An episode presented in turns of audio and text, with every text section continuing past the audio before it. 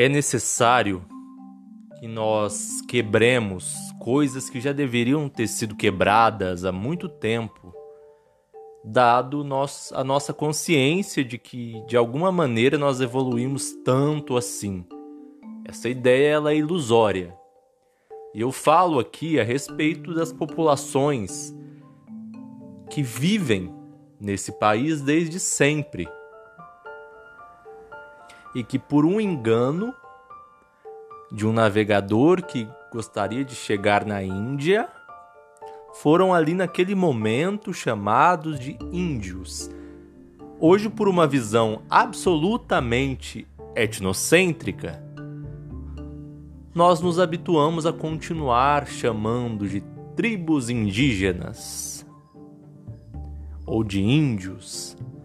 Na verdade, esses povos, via de definição correta, são os povos nativos desse país, os povos originários ou os povos nativos.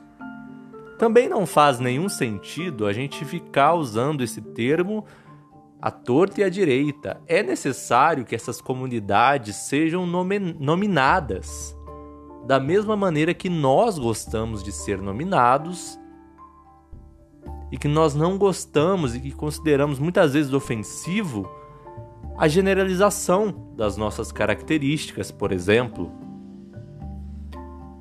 Então, cada comunidade, os tupis, tupinambás e todas as denominações que aqui residem desde sempre, ainda precisam ter o reconhecimento.